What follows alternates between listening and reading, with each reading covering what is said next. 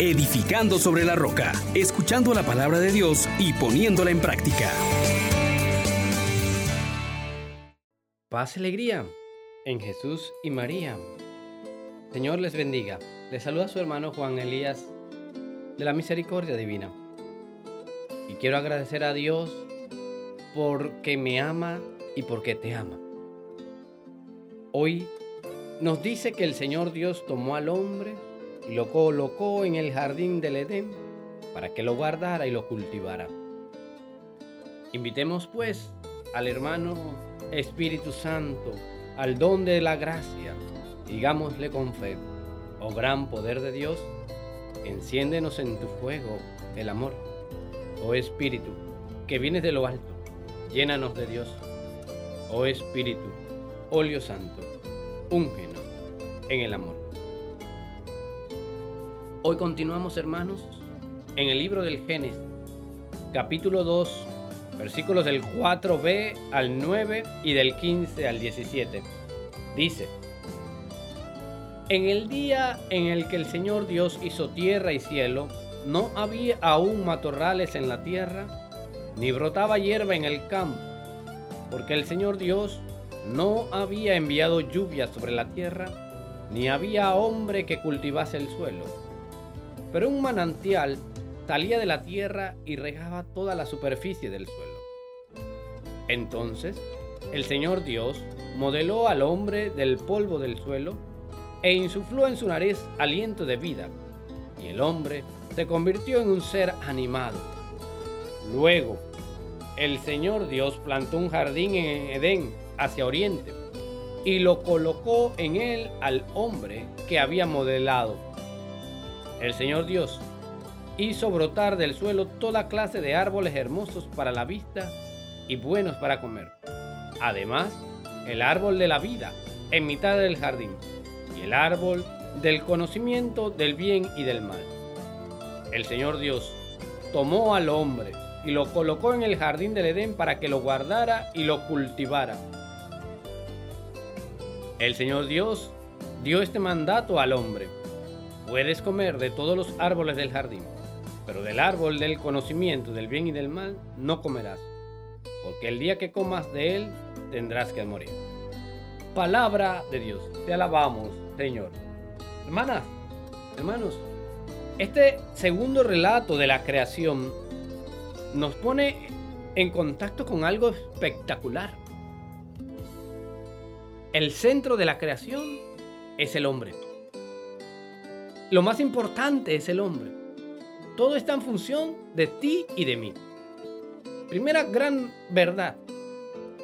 En el primer relato vimos cómo Dios iba desarrollando todo y al final nos pone al hombre como esa obra maestra. Este otro texto también tiene esta característica y pone entonces en primacía al hombre como señor de la tierra. Es el Adán. Es lo que significa Adán, el señor de la tierra. No solo sacado de la tierra, sino también el señor de la tierra.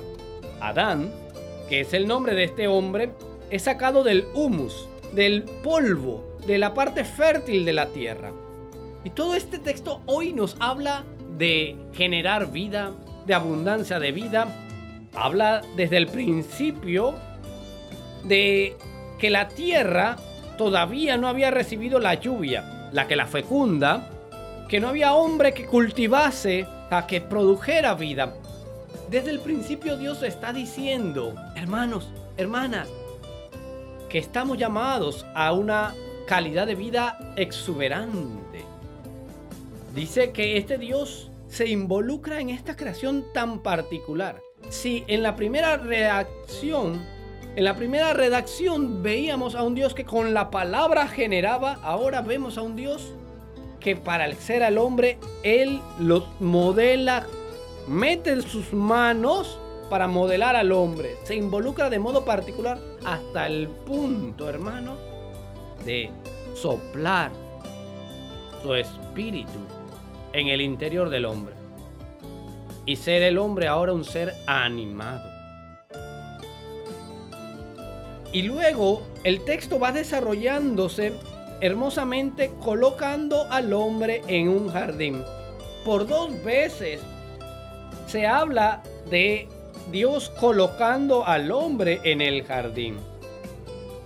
Por dos veces se nos dice que el hombre está llamado a la felicidad, al bienestar, pero un bienestar y una felicidad responsable. Responsable de vivir en colaboración con Dios. Guardar y cultivar son las razones por las que Dios nos ha confiado la creación. Sus dos tareas, que también vimos en el primer relato, dar vida y administrar la creación, siguen vigentes hoy, hermanos. Y el plan de Dios es perfecto. Desde el principio se nos hablan de que hay dos árboles. El árbol de la vida que está en la mitad del jardín y el árbol del conocimiento del bien y del mal. Se prohíbe solo comer del árbol de el conocimiento del bien y del mal. Pero más adelante vamos a ver que cuando ya el hombre ha comido de este árbol, Dios le excluye del paraíso para que no coma el árbol de la vida. Pero en este momento él podía haber comido del árbol de la vida. Y es que Dios te quiere dar vida en abundancia. Siempre y cuando puedas confiar en Él que sabe lo que te conviene. Y es lo que al final el texto nos propone. Démosle el espacio a Dios, que sabe lo que nos conviene, para determinar lo bueno y lo malo. No seamos nosotros atrevidos, queriendo llamar malo a lo bueno y bueno a lo malo. Esta es la peor catástrofe que le ha traído al hombre. Querer ser Dios sin Dios. Y esto es lo que vamos a ver posteriormente. Ahora Dios te advierte, te tengo en un jardín, te tengo lo mejor para ti, solo confía en mí.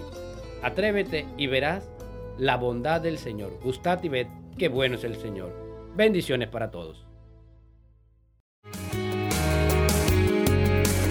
Les exhortamos, hermanos, por la misericordia de Dios, que pongan por obra la palabra y no se contenten solo con oírla.